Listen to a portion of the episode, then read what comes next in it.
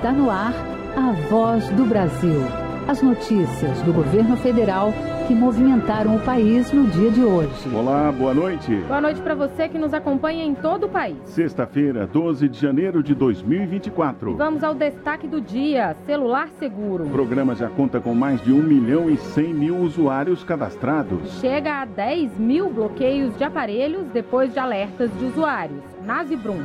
A partir do alerta, bancos e instituições financeiras e outros aplicativos parceiros bloqueiam as contas dos usuários, protegendo dados e recursos financeiros. E também na Voz do Brasil de hoje. Reforçar a segurança da costa brasileira e agregar novas tecnologias às Forças Armadas. Submarino Maitá entra em operação. Prevenção de acidentes, fiscalização nas estradas. E combate ao crime nas rodovias. Assuntos da entrevista com o diretor-geral da Polícia Rodoviária Federal, Fernando Oliveira. Hoje, na apresentação da Voz do Brasil, Mariana Jungmann e Luciano Seixas. E assista a gente ao vivo. Acesse o canal Gov no YouTube. O território brasileiro é cortado por milhares de quilômetros de rodovias. E é pelas estradas que passa grande parte da produção agropecuária, do que é exportado e de produtos e serviços consumidos todos os dias por brasileiros e brasileiras. Muitos viajantes também escolhem o carro como meio de deslocamento. Todo esse movimento exige uma estrutura grande e organizada de serviços ao cidadão. O órgão responsável pela prevenção de acidentes, fiscalização de trânsito e combate à criminalidade nas rodovias rodovias é a Polícia Rodoviária Federal. E para manter as estradas seguras, a PRF desenvolve diversas ações, como a fiscalização em feriados prolongados e apreensão de drogas. Mas não é só isso. Para falar de outras iniciativas da Polícia Rodoviária Federal, vamos, estamos recebendo ao vivo aqui na Voz do Brasil o diretor-geral da PRF, Fernando Oliveira. Boa noite, diretor. Muito boa noite, boa noite, Brasil. Diretor, vamos começar a falar do Rodovida, que é uma operação que a PRF começou antes do Natal e vai levar até o Carnaval, né? Quais são as ações nesse período? É, essa já é uma operação que fazemos já há alguns anos e compreende da, as datas entre 18 de dezembro a 18 de janeiro, ou 18 de fevereiro, justamente para poder fazer frente ao aumento de fluxo nas rodovias que por conta do, do, das festas de final de ano, férias escolares e carnaval. E como é que foi esse final de ano, uh, diretor, em relação ao número de acidentes nas estradas?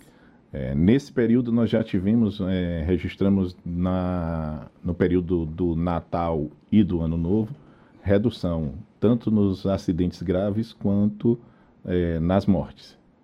Uh, é algo que a gente pode relaxar e dizer que está confortável, não, porque a gente sempre precisa estar tá vigilante e pedindo aos condutores que a gente depende muito da conduta deles nesse resultado positivo. É proteger a vida, às vezes, até de quem não quer ser protegido. Excelente notícia, né? Queda nos acidentes e nas mortes. Mas agora, 2023 foi um ano de muitas apreensões de drogas e armas nas rodovias federais. Por que, que as apreensões desses eh, produtos aumentaram? Ah, nós aumentamos a, a, a, a, vigilância, a utilização de tecnologia, a, a expertise da Polícia Rodoviária Federal é, melhora a cada ano. Nós temos um trabalho constante de, de melhoria é, do nosso pessoal com educação continuada, trein, novos treinamentos e batemos o recorde de apreensão de drogas.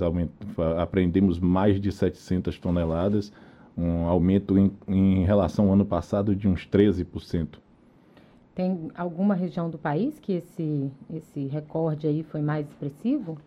Nós temos atuado em, em todo o país, inclusive interiorizamos a, a, a, as atuações que eram geralmente feitas muito fortemente só em região de fronteira. E nós aumentamos o, o perímetro de atuação é, dessas ações especializadas em combate às drogas. Diretor, uma organização não governamental, Human Rights Watch, divulgou ontem um relatório que aponta preocupação em relação a mortes causadas pelas polícias aqui no Brasil. Com base nos dados do Fórum Brasileiro de Segurança Pública, a organização destaca que em 2022, 6.400 pessoas foram mortas por policiais em serviços e de folga. Como é que a Polícia Rodoviária Federal trabalha essa questão nas ações e nas suas abordagens diárias? É, nós fizemos uma, uma implementação é, da, na formação do policial, é, de novos treinamentos, na, mudamos a doutrina da formação na nossa academia, que nós chamamos de Universidade da PRF, a UniPRF. Fizemos para justamente trazer de volta, é, de forma dedicada, a disciplina de direitos humanos. Criamos a Coordenação Geral de Direitos Humanos na estrutura da Polícia Rodoviária Federal. E isso tem já reflexo nos números de forma imediata, porque a forma de atuação, e eu digo muito que o pessoal, é, para o nosso pessoal, que a tropa é a imagem do seu, do seu dirigente. Então, eu acredito muito na inversão da lógica que foi difundida erroneamente nos últimos anos, aquela lógica de que bandido bom é bandido morto. Eu não acredito nisso. Eu acredito que polícia se faz com inteligência, profissionalismo e limite legal.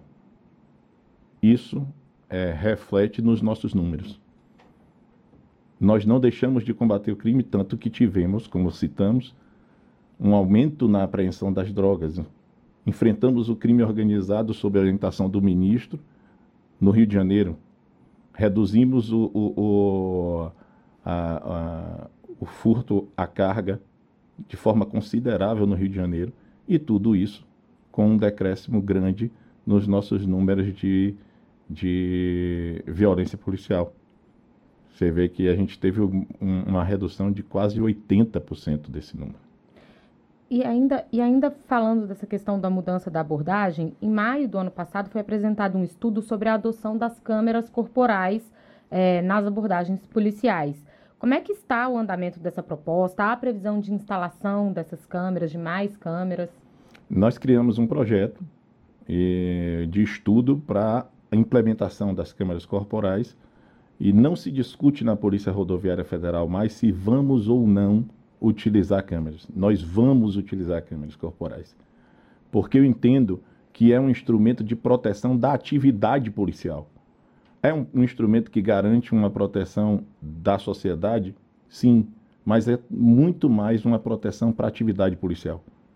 É, nós somos servidores públicos, prestamos um serviço público e, e acredito que todo serviço público tem que ter transparência.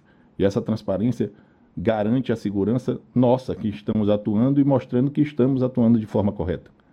Ah, na verdade, o, o menor é, trabalho que se tem na implementação das câmeras corporais são as câmeras. A gente precisa desenvolver a melhor metodologia de utilização dos dados capturados por essas câmeras. Onde vamos armazenar? Ele vai servir de, de elemento de prova, então a tutela desses dados precisa estar de forma confiável. E tudo isso a gente está desenvolvendo nesse estudo que começamos no ano passado. Temos um plano piloto com 200 câmeras a serem testadas ainda esse mês no Rio de Janeiro. E, e a ideia é que eu, eu todo dia tento apertar o, o cronograma do nosso, do nossa, da nossa comissão que está desenvolvendo esse trabalho, porque eu queria já implementar esse ano. E eles me dizem que não é possível, que seria de forma nos 13 mil policiais é, seria em 2025. Mas essa é uma briga interna que a gente fica nessa disputa lá, mas vai ser implementado. A população pode ter certeza que a Polícia Rodoviária Federal vai servir de exemplo para outras corporações com a utilização da Câmara e com a melhor forma possível. Diretor, mudando de assunto, nessa semana fez um ano dos ataques golpistas de 8 de janeiro. Como é que foi a atuação da Polícia Rodoviária nesse episódio? Houve alguma ação preventiva nos dias anteriores, por exemplo? É, nós, quando nós começamos a perceber um aumento do fluxo de ônibus, nós é, instalamos um, um, um núcleo de, de, de crise na, e que ficou implementado lá desde o dia, se eu não me engano, do dia 7, é, ou a madrugada do dia 6, mas se eu não me engano foi dia 7 e definimos uma, uma fiscalização com um cinturão de fiscalização, do, um bem maior que englobava a partir ali de Goiás, Minas Gerais, onde a gente fazia a fiscalização dos ônibus que transitavam no sentido do DF. E um menor fechando realmente o ciclo do DF. Ah, porque não prenderam os ônibus então e porque deixou entrar? Nós não tínhamos é, amparo legal para impedir a circulação dos ônibus. Era uma circulação até então legítima. E fizemos essa atuação de buscando é, uma fiscalização mais fina, buscando se tinha algum é, passageiro com, com é, mandado de prisão em aberto, se tinha presença de armas, se tinha algo ilegal ali. Não encontramos. Até então. Depois dos fatos ocorridos, no dia 8, e com a decisão do ministro é, do, do STF de que os ônibus eram elementos de cometimento de crime e precisavam ser apreendidos, a Polícia Rodoviária fez a apreensão e eu fui pessoalmente recolher chaves ali na Granja do Torto, onde tinha uma concentração grande desses ônibus. O que eu tenho certeza colaborou essencialmente na, nas, na, no apuratório que a Polícia Federal fez em decorrência depois. Muito bem, nós conversamos ao vivo com o diretor-geral da Polícia Rodoviária Federal, Fernando Oliveira. Obrigada, diretor, pela sua entrevista à Voz do Brasil. Muito obrigado e deixar um abraço grande para a população brasileira e repetir que a confiabilidade da Polícia Rodoviária Federal é, podem ter certeza será mantida e nós vamos sempre estar a serviço da população brasileira.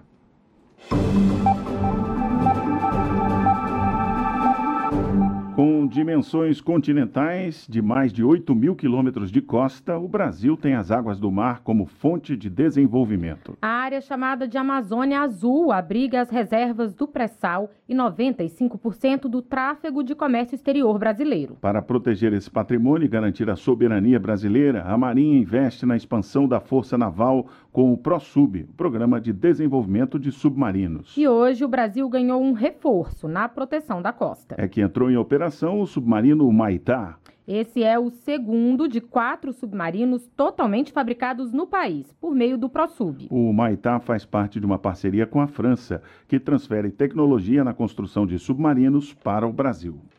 O Brasil ganhou mais um reforço no patrulhamento marítimo. O país concluiu seu segundo submarino, que funciona com motores a diesel e elétrico. Nesta sexta-feira, a Marinha realizou um evento no Rio de Janeiro para entregar o equipamento que recebeu o nome de Humaitá. O ministro da Defesa, José Múcio Monteiro, falou sobre a importância estratégica que o submarino tem para o país. Nós hoje não estamos só dotando a Marinha de mais um submarino. Aqui é o resultado de incentivo para a nossa sociedade, para a nossa academia. A parte de ciência, de tecnologia, o que foi desenvolvido é fundamental para a área de emprego e renda, é fundamental para a área de ciência e tecnologia, é fundamental para a área de segurança. A construção do submarino faz parte do ProSub, Programa de Desenvolvimento de Submarinos, que é parte da estratégia da Força Naval para ampliar a frota e o desenvolvimento tecnológico da indústria brasileira. Ao todo, o país terá quatro submarinos convencionais de propulsão dieselétrica. As construções foram feitas a partir de uma parceria estratégica entre Brasil e França. O Maitá tem 72 metros de comprimento e pode atingir velocidade de 37 km por hora. A execução do projeto gerou 60 mil empregos e cerca de 400 empresas foram envolvidas. O submarino será estratégico para defender a chamada Amazônia Azul, fronteira marítima brasileira, que é um importante celeiro de riquezas naturais e minerais. Reportagem Graciele Bittencourt. O programa Celular Seguro chegou à marca de 10 mil bloqueios referentes à perda, roubo e furtos de aparelhos. A plataforma já conta com mais de 1 milhão e 100 mil usuários cadastrados. Lançado no final do ano passado para combater o roubo e furto de aparelhos celulares, o programa Celular Seguro chegou a mais de 10 mil alertas de bloqueio nesta sexta-feira. A partir do alerta, bancos e instituições financeiras e outros aplicativos parceiros bloqueiam as contas dos usuários, protegendo dados e recursos financeiros. O celular seguro permite o cadastro de pessoas de confiança, que estarão autorizadas a efetuar os bloqueios. A própria vítima também pode fazer o bloqueio do aparelho pelo site, por um computador, e o programa continua sendo aprimorado. Até fevereiro, as empresas de telefonia também passarão a efetuar o corte das linhas. O primeiro passo para acessar o celular seguro é ter uma conta na plataforma gov.br e depois baixar o programa disponível nas lojas de aplicativos. O programa também pode ser acessado diretamente no site celularseguro.mj.gov.br. Nazi Brum para a Voz do Brasil. Quer saber o que o governo federal está fazendo pela sua cidade, seu estado? O site Comunica BR é um portal de informações sobre as entregas do governo federal que dizem respeito a você e tem tudo em apenas um clique. Ao entrar na plataforma, você vai saber qual projeto está sendo desenvolvido no seu município e quais recursos foram investidos nele. Acesse gov.br barra comunica.br. Governo Federal, União e Reconstrução. Brasil contra fake um espaço de diálogo entre o governo federal e a sociedade para assessorar o presidente na formulação de ações e medidas para o benefício da população. Estamos falando do Conselho de Desenvolvimento Econômico Social Sustentável, formado por mais de 240 membros. O chamado Conselhão foi alvo de notícias falsas na internet recentemente. A informação é de que os integrantes do conselho receberiam salários. Mas a verdade é que o trabalho é considerado prestação de serviço público relevante sem remuneração e nem pagamento de diárias de viagem. Assunto do Brasil contra fake desta semana. O Conselho de Desenvolvimento Econômico Social Sustentável não paga salários ou diárias aos seus 243 conselheiros. Informações espalhadas na internet mentem ao dizer que os membros do Conselhão recebem salários de 60 mil e diárias de 15 mil para exercerem a função junto ao governo federal. Paulo Pereira, secretário executivo do Conselho de Desenvolvimento Econômico Social Sustentável, explica como funciona o trabalho do grupo Em primeiro lugar, a atividade conselheira é totalmente gratuita. Os conselheiros não ganham nenhum real para serem conselheiros do presidente. A maior parte, cerca de 90% das reuniões do conselho, são virtuais. As pessoas não têm nenhuma despesa para vir participar das reuniões do conselho. É, o conselho só se reúne presencialmente duas vezes ao ano. Isso é uma informação que, além de falsa, é muito fácil de ser desmentida e conferida. É, o conselhão é gratuito né, e a maior parte das suas reuniões se dão de forma virtual. A desinformação também propaga a ideia errônea de que todos os conselheiros têm uma única orientação política, ignorando o critério de representatividade estabelecido pelo presidente da República. Espalhar esse tipo de fake news prejudica a compreensão do papel do conselhão, que na verdade promove a inclusão e contribui para importantes projetos nacionais. Na hora de se informar, busque fontes confiáveis. Reportagem George Marques. Para mais informações, acesse gov.br barra Brasil contra fake. O INSS divulgou o percentual de reajuste dos benefícios pagos para quem recebe acima do salário mínimo. O teto dos benefícios também subiu. Os novos valores também têm reflexo na tabela de contribuição dos trabalhadores. A portaria que reajusta em 3,71% os benefícios do INSS, o Instituto Nacional do Seguro Social, acima de um salário mínimo, foi publicada nesta sexta-feira no Diário Oficial da União. São benefícios como as aposentadorias por tempo de contribuição, por idade e por invalidez, auxílio doença, pensão por morte e o salário maternidade. O reajuste segue o INPC, o Índice Nacional de Preços ao Consumidor do ano passado. Com isso, o atual teto do INSS vai ter um aumento de 278 reais, passando de R$ 7.507 para 7.786 reais em 2024. Já os benefícios atrelados ao salário mínimo, como o BPC, benefício de prestação continuada e o auxílio reclusão vão ter um aumento de 6,97% e passam de R$ 1.320 para 1.412 reais. O INSS vai começar a pagar os benefícios de janeiro no fim do mês. Para quem ganha um salário mínimo, o pagamento da aposentadoria, pensão ou auxílio será feito entre os dias 25 de janeiro e 7 de fevereiro.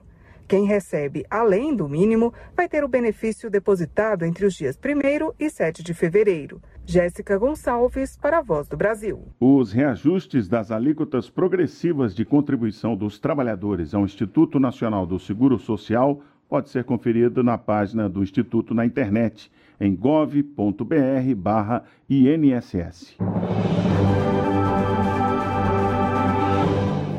Para que um novo medicamento ou vacina seja incorporado ao SUS, ele passa por uma análise criteriosa. Todo o processo pode durar até seis meses. O objetivo é garantir a segurança do produto e a transparência com os recursos públicos. Só em 2023 foram mais de 20 novas incorporações ao SUS. O processo conta também com a participação da sociedade. Em 2023, o Ministério da Saúde incorporou 21 novos medicamentos e tecnologias na rede pública. As incorporações incluem tratamentos para diabetes, tuberculose, HIV, esclerose múltipla, fibrose cística, hemofilia, mieloma, além da vacina contra a dengue. E a porta de entrada para as novas tecnologias no SUS é a Conitec a Comissão Nacional de Incorporação de Tecnologias no Sistema Único de Saúde. O grupo é responsável por analisar a segurança, a eficácia, a efetividade e o impacto econômico dessas inovações com base em critérios técnicos e científicos, comparando com o que já está ofertado na rede pública. E mesmo nos casos de populações muito específicas, ou quando o custo unitário do medicamento é considerado alto, não há impedimento para incorporação no SUS. O processo de análise da comissão também passa por etapas de consulta pública para ouvir a sociedade. No ano passado, 33 consultas públicas foram realizadas, totalizando mais de 14 mil contribuições. O prazo de análise da comissão dura até 180 dias e pode ser prorrogado por mais 90 dias. Luciana Colares de Holanda para a Voz do Brasil conhecer a sede do Executivo Federal, onde são tomadas decisões que impactam a vida de todos os brasileiros. Curiosidade de muitos turistas que vêm à capital federal e que agora volta a ser possível. O governo federal abre novamente as portas do Palácio do Planalto em visitas guiadas que revelam um pedaço da história de Brasília e do país. Sede da Presidência da República e símbolo da história brasileira, o Palácio do Planalto vai voltar a ter visitas guiadas a partir do próximo domingo. No roteiro estão passeios pelo térreo, segundo e terceiro andares, além do subsolo do edifício que ganhou novo espaço de exposições. O objetivo do governo é aproximar a população da sede do Executivo Federal, onde acontecem as principais agendas do presidente, além de reuniões ministeriais e eventos de lançamento de programas, além de abrigar também a estrutura de quatro ministérios, com obras de artes e objetos históricos, o Palácio do Planalto foi um dos primeiros edifícios inaugurados na capital federal em 1960. As visitas guiadas são gratuitas e terão duração média de meia hora e serão em grupos de até 30 pessoas entre 9 da manhã e 2 horas da tarde. O agendamento deve ser feito pelo site visitapr.presidencia.gov.br. Reportagem Pablo Mundim.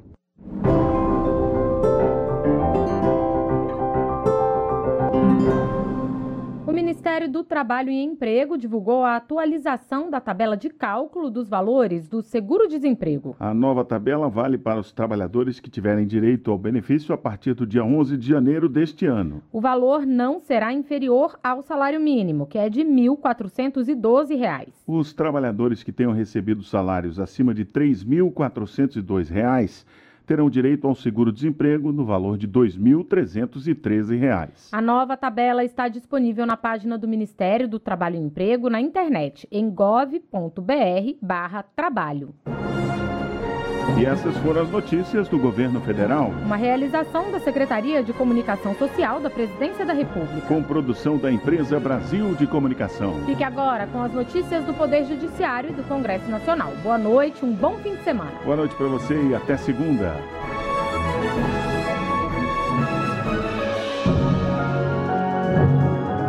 A voz do Brasil.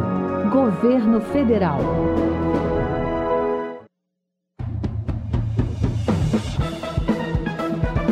Você vai ouvir agora notícias do Poder Judiciário. STF decide que tribunais de contas podem condenar administrativamente governadores e prefeitos. TSE marca audiências públicas para debater resoluções das eleições municipais de 2024. Terceira turma do TST invalida a norma coletiva que ampliou o tempo sem remuneração para a troca de uniformes. Boa noite, eu sou Ariana Fonseca. E eu sou Walter Lima. Por unanimidade, plenário do Supremo Tribunal Federal reafirma entendimento de que tribunais de contas podem condenar administrativamente governadores e prefeitos. Segundo a decisão, o ato não precisa ser julgado ou aprovado posteriormente pelo Legislativo. Marcelo de la Libera. Na origem, o ex-prefeito do município de Alto Paraíso, em Rondônia, Charles Luiz Pinheiro Gomes, pediu anulação de decisão do Tribunal de Contas do Estado, que o condenou ao pagamento de débito e multa por irregularidades na execução de convênio firmado com o governo estadual. Mas, ao analisar o caso, o relator, ministro Luiz Fux, observou que, em outro julgamento, o Supremo Tribunal Federal se limitou a vedar a utilização do parecer do Tribunal de Contas como fundamento suficiente para a rejeição das contas anuais dos prefeitos e do consequente reconhecimento de inelegibilidade. Segundo ele, essa decisão não impede o natural exercício da atividade fiscalizatória nem das demais competências dos tribunais de contas em toda sua plenitude. Decisão do STJ em recurso contra acórdão que confirma a pronúncia não é causa interruptiva de prescrição. O entendimento foi confirmado durante o julgamento de um habeas corpus na quinta turma da Corte. Rafael Porfírio. A sentença de pronúncia é o ato judicial previsto no Código Penal que determina a submissão do réu ao tribunal do júri para ser julgado por crime doloso contra a vida. No voto, o relator ministro Reinaldo Soares da Fonseca destacou que não é possível extrair do texto do Código Penal uma autorização para que haja interrupção da prescrição a cada decisão proferida após a pronúncia. O único pronunciamento do STJ que pode ser considerado ocorre na hipótese em que o réu é despronunciado pela corte local, já que nesse contexto o julgamento pelo tribunal do júri só se torna possível após a decisão proferida pelo Tribunal Superior. As audiências públicas para debater as resoluções das eleições municipais de 2024 vão ser realizadas de 23 a 25 de janeiro, no auditório do Tribunal Superior Eleitoral. Uma delas trata dos crimes eleitorais. Rimac Souto. Toda a população pode participar dos debates enviando sugestões por meio de um formulário disponível no site do Tribunal Superior Eleitoral. Entre os tópicos estão crimes eleitorais, como, por exemplo, abuso de poder, corrupção, arrecadação e gasto ilegal de recursos de campanha e fraude. Também será debatida a cota de gênero. As audiências podem ser acompanhadas pelo canal do TSE no YouTube. Terceira turma do TST invalida a norma coletiva que ampliou o tempo sem remuneração para a troca de uniformes. O entendimento é de que o limite de 10 minutos diários não pode ser flexibilizado. Anderson Conrado. A terceira turma do Tribunal Superior do Trabalho considerou inválida a norma coletiva que permitia que empregados da fábrica da BRF em Rio Verde, Goiás, ficassem mais de cinco minutos antes e depois da jornada para a troca de uniforme sem remuneração extra, ao contrário do que prevê a CLT. Os ministros aplicaram o entendimento do Supremo Tribunal Federal de que norma coletiva não pode flexibilizar o limite de cinco minutos na entrada e na saída, totalizando 10 minutos diários, nos termos do artigo 58, parágrafo 1 da CLT. A terceira turma do Tribunal Regional Federal da Primeira Região manteve a condenação do sócio administrador de uma empresa de ônibus de Manaus. A pena foi fixada em dois anos e nove meses de prisão, além de pagamento de multa. O empresário foi condenado pelo crime de sonegação de contribuição previdenciária no valor aproximado de 557 mil reais. O réu pedia a extinção da pena e absolvição em razão das dificuldades financeiras pelas quais a empresa estava passando. Mas o relator do recurso no tribunal concluiu que o crime ficou comprovado porque o réu, quando ocupou o cargo de administrador da empresa, deixou de recolher contribuições sociais de responsabilidade da pessoa jurídica. Você acompanha outras notícias do Poder Judiciário em 104,7 FM para Distrito Federal e em torno e também pela internet. Acesse radiojustiça.jus.br e siga pelo X, antigo Twitter. twitter.com.br Rádio TV Justiça. Uma boa noite. Bom fim de semana e até segunda-feira. Notícias do Poder Judiciário, uma produção da Rádio Justiça, Supremo Tribunal Federal.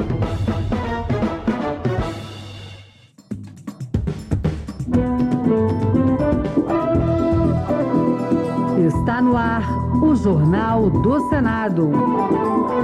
Eu sou Paula Grova e estes são os destaques de hoje do Jornal do Senado que começa agora. Senado deve ouvir ministro da Fazenda sobre MP da reoneração e planos para economia em 2024. Comissão aprova a inclusão da atividade de cuidador no Estatuto da Pessoa Idosa. Senador pede apoio do governo para amenizar efeitos da crise climática no país. Boa noite. O ministro da Fazenda poderá participar da reunião de líderes do Senado no início de fevereiro. A presença de Fernando Haddad é aguardada para debater os planos do governo para a economia em 2024. Os detalhes com a repórter Marcela Diniz. A reação dos parlamentares à medida provisória que reonera a folha de pagamento movimenta o mês de janeiro no Congresso, geralmente marcado pela ausência de atividades por causa do recesso. Já houve reunião de líderes para tratar do assunto e reuniões do presidente do Senado, Rodrigo Pacheco com o presidente Lula e com o secretário-geral da Fazenda, Dário Durigan, para costurar uma solução negociada sobre o destino da MP. Decisão que cabe a Pacheco enquanto presidente do Congresso e que deve sair ainda antes da retomada dos trabalhos legislativos. A reunião de Pacheco com o ministro da Fazenda, Fernando Haddad, deve acontecer em breve, mas independente da decisão sobre a MP, o debate não se esgotará em janeiro, uma vez que o governo precisa apresentar alternativas sobre sobre os temas da desoneração, da compensação de créditos tributários e dos incentivos ao setor de eventos. Por isso, Pacheco espera que Haddad apresente na primeira reunião de líderes em fevereiro os planos da equipe econômica do governo para estes e outros assuntos. Para apresentar o prognóstico de 2024, qual é o plano da Fazenda para o crescimento da nossa economia, para o crescimento do PIB, para corte de gastos, para arrecadação sustentável. Independente do que aconteça com essa medida provisória, o tema não se esgota. Nós vamos ter que discutir todos os temas que estão contidos na medida provisória. Se não for pela MP, será para o projeto de lei. Então, a presença do ministro Fernando Haddad vai ser muito bem-vinda no início de fevereiro. A medida provisória prevê a reoneração gradual dos 17 setores que haviam sido beneficiados pela prorrogação da desoneração da folha até 2027, a revogação de incentivos do Programa Emergencial de Retomada do Setor de Eventos, o PERSE, e a limitação no percentual para compensação tributária obtida por via judicial. O plenário do Senado aprovou e seguiu para a Câmara dos Deputados o projeto que autoriza a construção de reservatórios de água em áreas de preservação permanente nos imóveis rurais. A medida deve permitir uma ampliação da área agrícola irrigada no país. Repórter César Mendes. O projeto do senador Luiz Carlos Reis, do PP do Rio Grande do Sul, altera o Código Florestal Brasileiro para permitir a construção de barragens para irrigação em cursos d'água situados em APPs. Reis alega que no Brasil apenas 6 milhões de hectares são irrigados, menos de 10% da área total utilizada para o cultivo de grãos no país. Gaúcho Heinz lembrou que no seu estado o costume de armazenar água da chuva no inverno para usar nas lavouras durante o verão foi trazido por imigrantes alemães e italianos no início do século passado. É fundamental. A água sobra no inverno e falta no verão. Nós tivemos nos últimos quatro anos três secas. Quer dizer, armazena essa água para utilizar no verão. O mundo inteiro faz isso. Heinz disse que a legislação atual é omissa com relação a esse assunto e que a inclusão do dispositivo no Código Florestal florestal vai reduzir as perdas na lavoura e aumentar a produção de alimentos no Brasil. O senador Chico Rodrigues, do PSB de Roraima, alertou para a gravidade das mudanças no regime de chuvas em todo o país. Nesse sentido, ele lembrou que o sul do Brasil passou a receber um volume maior de precipitações, provocando uma tragédia humana e material incalculável, e ressaltou que, em contraste, o norte do país enfrentou uma seca histórica em 2023, com grande elevação da temperatura. O senador disse que o mês de setembro foi considerado o período com maior número de focos de calor na Amazônia Legal, por exemplo, nos últimos 25 anos. Em Boa Vista, capital do meu estado, foram registradas temperaturas próximas dos recordes históricos, com índices acima de 40 graus nos últimos meses. Em Manaus, a situação é ainda pior. A temperatura tem superado as máximas registradas há mais de 30 anos. Chico Rodrigues fez um apelo para que o governo federal e governos estaduais atuem a fim de evitar que agricultores, empresários e, sobretudo, a população mais carente fiquem em uma condição de vulnerabilidade econômica e social ainda mais alarmante. A Comissão de Direitos Humanos aprovou um projeto que inclui as atividades do cuidador no Estatuto da Pessoa Idosa. A proposta ainda passará por uma votação na Comissão de Assuntos Sociais. A reportagem é de Júlia Lopes. De autoria do senador Flávio Arnes, do PSB do Paraná, o texto define que o cuidador desempenha atividades de acompanhamento e auxílio à pessoa idosa nos mais variados aspectos de sua vida cotidiana, como prestação de suporte emocional, apoio na convivência e ajuda na administração de medicamentos. Também diz que as funções do cuidador deverão ser pautadas pela ética e que a administração de medicamentos e outros procedimentos de saúde deverão ser autorizados e orientados por profissional de saúde habilitado. A relatora senadora Mara Gabrilli, do PSD de São Paulo, destacou a importância de reconhecer na legislação os profissionais que atuam nessa área. Assusta ver que todo esse grande contingente de trabalhadores tem seu labor não amparado pela lei. Portanto, parece-nos relevante e, sobretudo, necessário que finalmente a legislação brasileira legitime o exercício de uma atividade profissional tão vital na sociedade de hoje. Segundo o Ministério do Trabalho, entre 2007 e 2017, o número de cuidadores no país aumentou 547%. O projeto segue para análise da Comissão de Assuntos Sociais.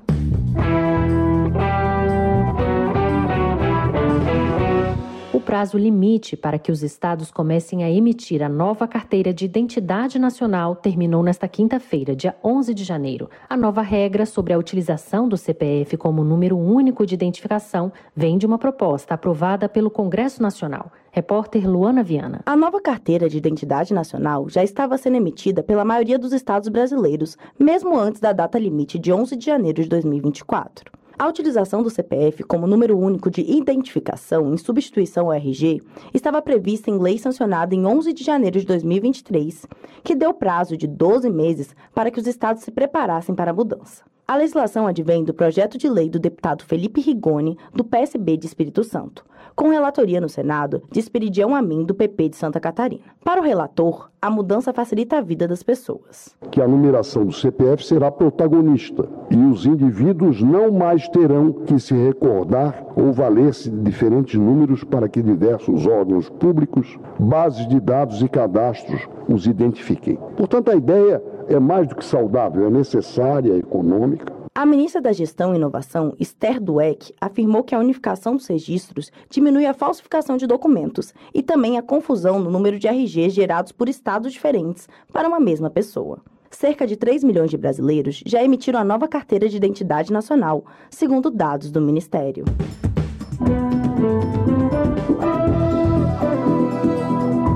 Trabalhos técnicos de Eric Bento, o Jornal do Senado fica por aqui. Acompanhe agora as notícias do Tribunal de Contas da União e da Câmara dos Deputados. Boa noite e um bom fim de semana.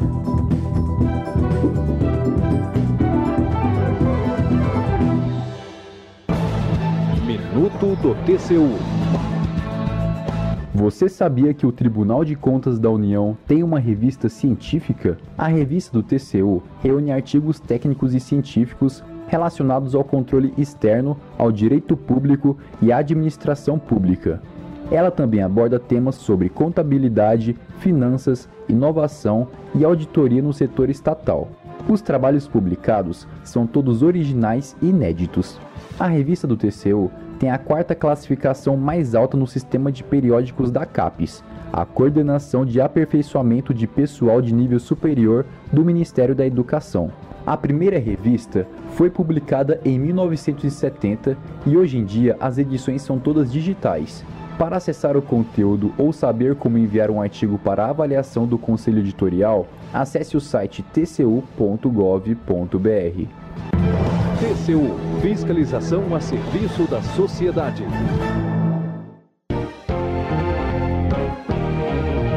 Jornal Câmara dos Deputados. Proposta que cria política de combate ao Alzheimer está pronta para ser votada em plenário. Projeto obriga poder público a instalar laboratórios em escolas de educação básica. Deputados podem garantir isenção de IPI para produtos destinados a pessoas com deficiência. Boa noite. Projeto em discussão na Câmara determina a isenção de IPI para produtos destinados a pessoas com deficiência. Entenda na reportagem de Silvia Munhato. A Comissão de Defesa dos Direitos das Pessoas com Deficiência da Câmara aprovou o projeto de lei que isenta de imposto sobre produtos industrializados as cadeiras de rodas, os aparelhos ortopédicos e os auditivos. A isenção é restrita a pessoas com deficiência de baixa renda ou entidades sem fins lucrativos que doam esses produtos. A deputada Luísa Canziani, do PSD do Paraná, relatora do texto, diz que a proposta pode incentivar a inovação industrial. Como vai ser mais barato produzir na medida em que está havendo essa isenção do IPI, isso certamente vai estimular o mercado né, a produzir em mais quantidade, a inovar para que a gente tenha cada vez mais produtos diversificados para atender a todas as pessoas com deficiência. Pelo projeto, o produto comprado com isenção não poderá ser vendido à pessoa que não seja de baixa renda antes de quatro anos. A proposta que isenta de IPI a fabricação de equipamentos usados por pessoas com deficiência ainda vai ser analisada pelas comissões de Finanças e Tributação e de Constituição e Justiça. Da Rádio Câmara de Brasília, Silvia Minhato. Economia. Raimundo PT do Rio de Janeiro defende a aprovação do projeto de sua autoria que cria o Programa Nacional do Afroempreendedor. A ideia é elaborar mecanismos de incentivo específicos para promover a inclusão e o desenvolvimento econômico de micro e pequenas empresas de pessoas negras. Segundo Raymond, essa parcela da população foi especialmente impactada pela fome e pelo empobrecimento que assolou o Brasil nos últimos anos. De acordo com o deputado, o empreendedorismo representa uma das principais formas de combate às mazelas sociais que o país enfrenta. O Brasil tem urgências e a maior delas é a fome. Na Câmara, apresentei dois PLs neste sentido, incluindo o Programa Nacional do Afroempreendedor, de incentivo a pequenos e microempresários negros, população mais afetada pelo empobrecimento imposto pelos governos pós-golpe. A luta é diária e precisa ser exercida em muitos espaços, não só no Congresso, mas junto ao povo. É assim que entendemos a política e a defesa de um Brasil com justiça social, ambiental, econômica, política, cultural, nutricional e alimentar. Desenvolvimento Regional. Charles Fernandes, do PSD, celebra a autorização do governo federal para a implantação do projeto de irrigação do Vale do Iuiú, localizado no sudeste da Bahia. O parlamentar informa que já foi realizada a licitação para a escolha da empresa que desenvolverá o projeto com aval da Codevasf. Charles Fernandes destaca a importância do projeto de irrigação para os moradores que há décadas sofrem com períodos prolongados de seca.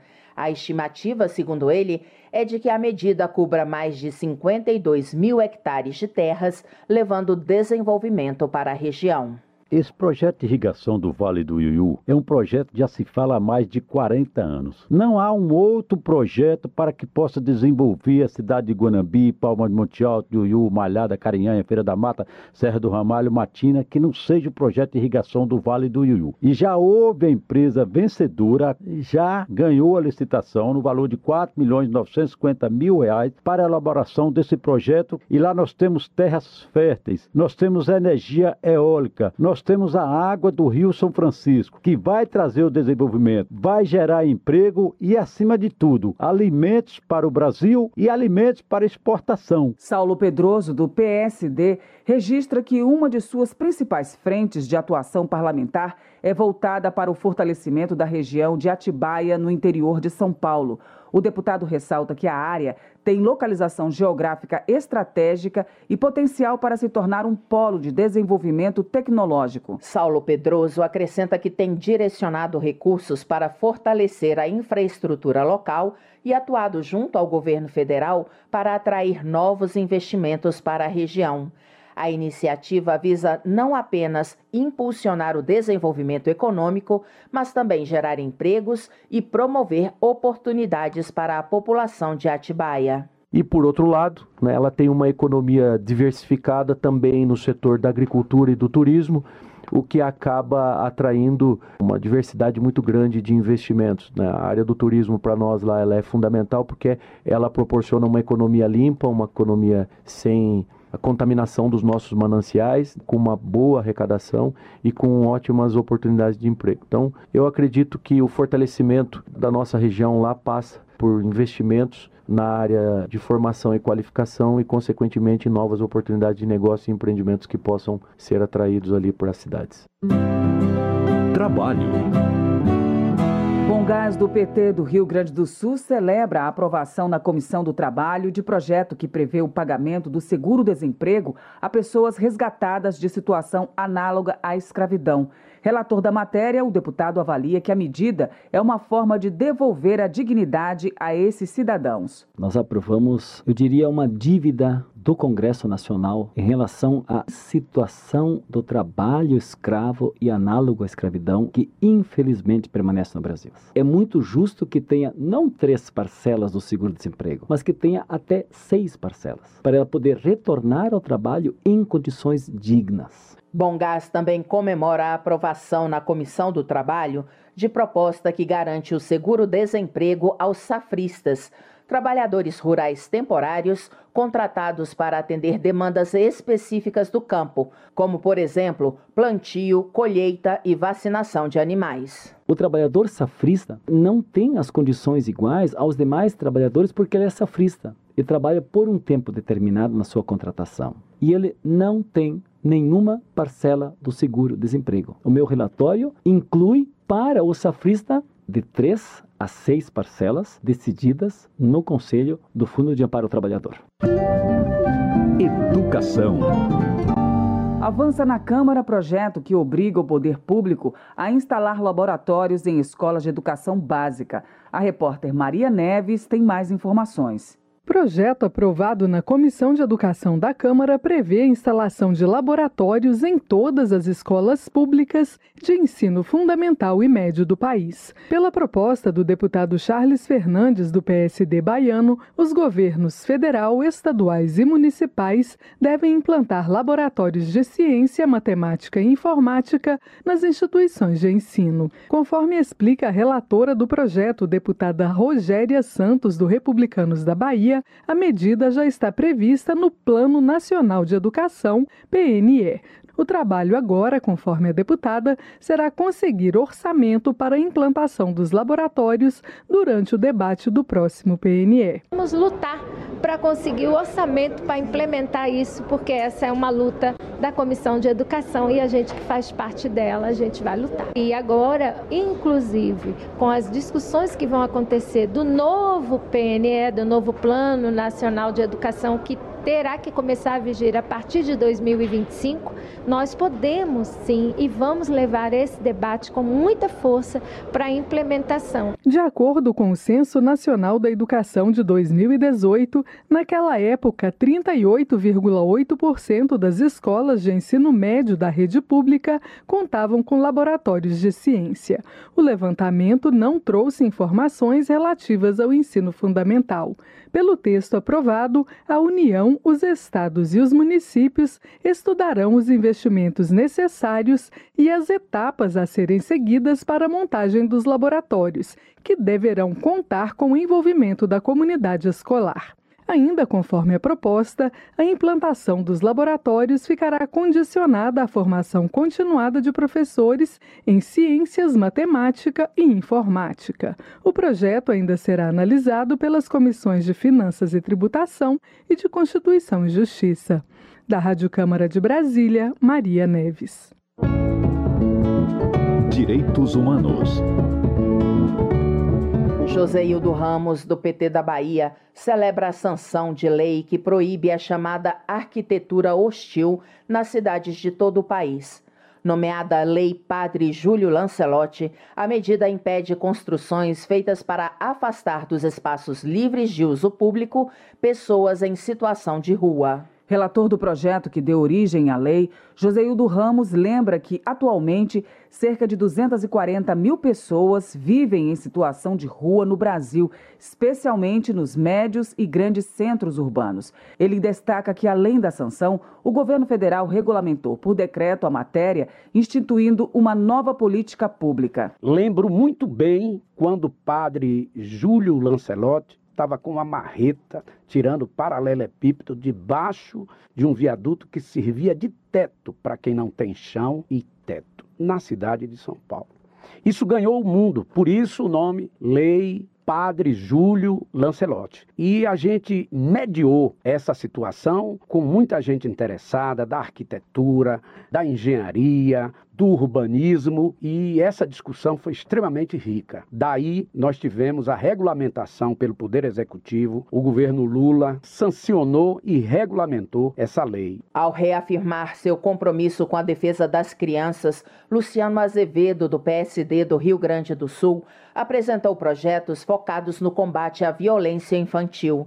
Um deles endurece as penalidades para aqueles que praticam crimes contra crianças e outro propõe uma mobilização nacional para sensibilizar a sociedade sobre a importância de protegê-las. Luciano Azevedo explica que essas iniciativas refletem seus esforços em abordar e enfrentar um problema significativo no país buscando não apenas punir os agressores, mas também conscientizar a população sobre a relevância de promover o bem-estar das crianças. Para quem constrói políticas públicas, criança deve ser sempre prioridade. Criança é o futuro, a criança depende de nós e daquilo que nós construirmos nesse momento. Por isso, é inadmissível, é inaceitável.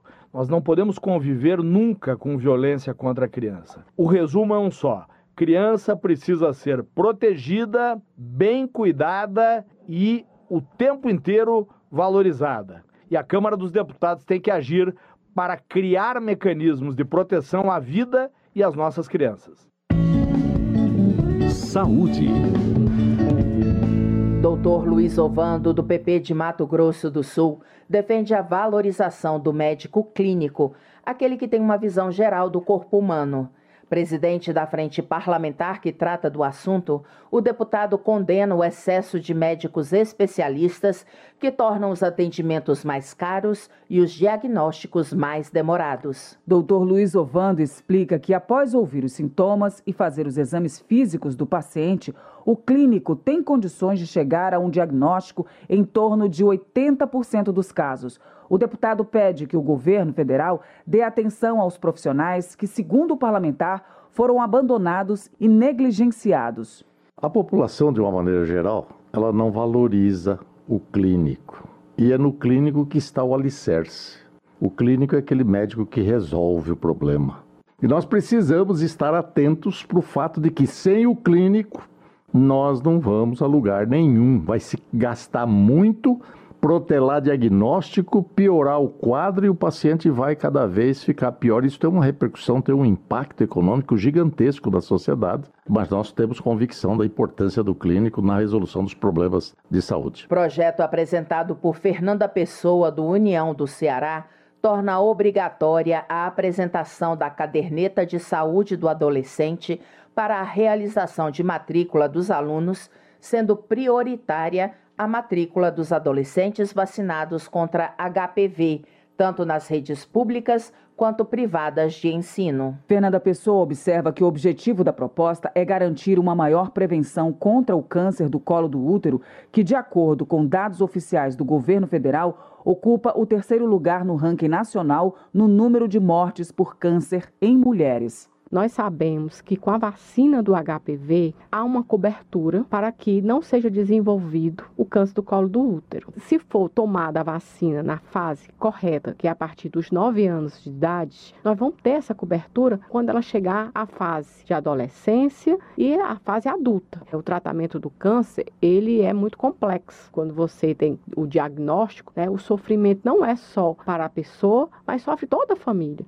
Então, precisamos, quando está com câncer, é uma biópsia, depois químio, rádio, medicamentos. Então, a minha preocupação de dar essa vacina é exatamente a questão da prevenção do câncer. Está pronto para ser votado pelo plenário da Câmara o projeto de lei que institui a Política Nacional de Cuidado Integral às pessoas com doença de Alzheimer e outras demências. A repórter Paula Moraes tem os detalhes sobre o enfrentamento à doença. A doença de Alzheimer é um transtorno neurodegenerativo progressivo que foi descrito pela primeira vez em 1906 pelo psiquiatra alemão Aloysius Alzheimer. Não tem cura, apenas tratamento medicamentoso para melhorar os sintomas e reduzir a progressão.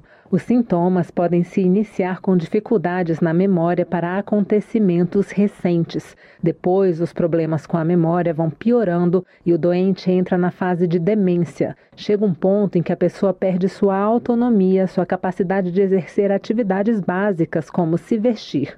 Segundo o neurologista Adalberto Studart Neto, pode levar até 10 anos para que o doente chegue a essa fase de completa dependência.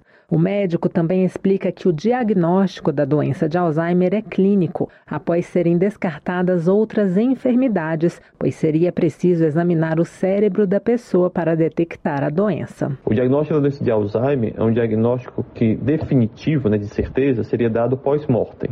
Ou seja, a pessoa morreria, você avaliaria o cérebro ou por biópsia. Sei que ninguém vai fazer biópsia nem aguardar a pessoa morrer. Então, diante de várias pesquisas ao longo de décadas, né, verificou-se características clínicas, sintomas que dessem a maior probabilidade daquela pessoa ter a doença de Alzheimer. Studart Neto defende a necessidade de o sistema de saúde brasileiro estar mais preparado para lidar com o Alzheimer. Segundo ele, tem havido um esforço de várias entidades médicas no sentido de melhorar a capacitação dos médicos para o diagnóstico. Em 2022, a Academia Brasileira de Neurologia publicou as recomendações para o diagnóstico e tratamento de várias demências, incluindo a doença de Alzheimer. Essas recomendações elas visam não apenas o médico especialista, mas o médico geral, o médico da família, né, para que ele seja capaz de reconhecer um paciente possa ter doença de Alzheimer e encaminhá-lo para o especialista para uma melhor avaliação. A gente tem que tirar esse estigma que esquecimento, dificuldade de memória é normal do envelhecimento. Não é. A Comissão de Constituição e Justiça da Câmara aprovou um projeto que cria a Política Nacional de Enfrentamento à Doença de Alzheimer e outras demências. A política, segundo o texto aprovado, deve ter a participação de instituições de pesquisa, comunidade acadêmica e científica e sociedade civil. O poder público fica obrigado a orientar as redes pública e privada de saúde sobre as doenças, incluindo a identificação de sinais e sintomas em fases iniciais. Segundo a proposta, órgãos gestores do SUS deverão incluir em banco de dados as notificações relativas à ocorrência das enfermidades. O objetivo é facilitar a disseminação de informação clínica e apoiar a pesquisa médica. O SUS também deverá apoiar o desenvolvimento de tratamentos e medicamentos. Segundo a relatora na comissão, deputada Laura Carneiro, do PSD do Rio de Janeiro, a proposta ajuda a organizar e aumentar o combate às demências. O interessante do projeto é que, além da política pública, ele faz com que essa política seja uma política de vários componentes, intersetorial mesmo. Então, sociedade civil, sociedade acadêmica, sociedade científica, instituições de pesquisa, todos acoplados à rede pública para efetivamente identificar os sinais, identificar os sintomas, fazer os relatórios, para que exista um banco de dados e para que você possa acompanhar as enfermidades e ampliar os estudos, não de cura, mas de diminuição dos efeitos. Ainda de acordo com o projeto, a política nacional deverá seguir o Plano de Ação Global de Saúde Pública da Organização Mundial da Saúde em resposta à demência e estimular hábitos de vida visando a promoção da saúde e prevenção de comorbidades. A proposta ainda depende de análise pelo plenário da Câmara. Da Rádio Câmara, de Brasília, Paula Moraes. Termina aqui o Jornal Câmara dos Deputados, com trabalhos técnicos de Everson Urani e apresentação de Luciana Vieira e Val Monteiro. Boa noite para você. A Voz do Brasil retorna na segunda-feira. Uma boa noite e um bom fim de semana. Você ouviu A Voz do Brasil. Boa noite.